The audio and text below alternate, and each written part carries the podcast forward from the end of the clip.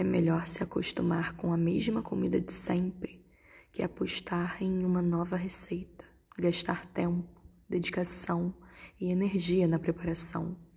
E na hora de experimentar, descobrir um sabor amargo.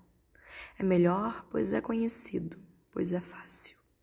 Mas o estômago urge por novos sabores e pratos.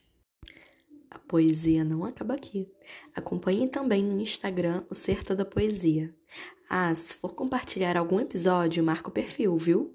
Aproveita e manda uma mensagem se o que acabou de ouvir te impactou de alguma forma ou te fez refletir. Eu vou adorar saber. Nos encontramos no próximo episódio.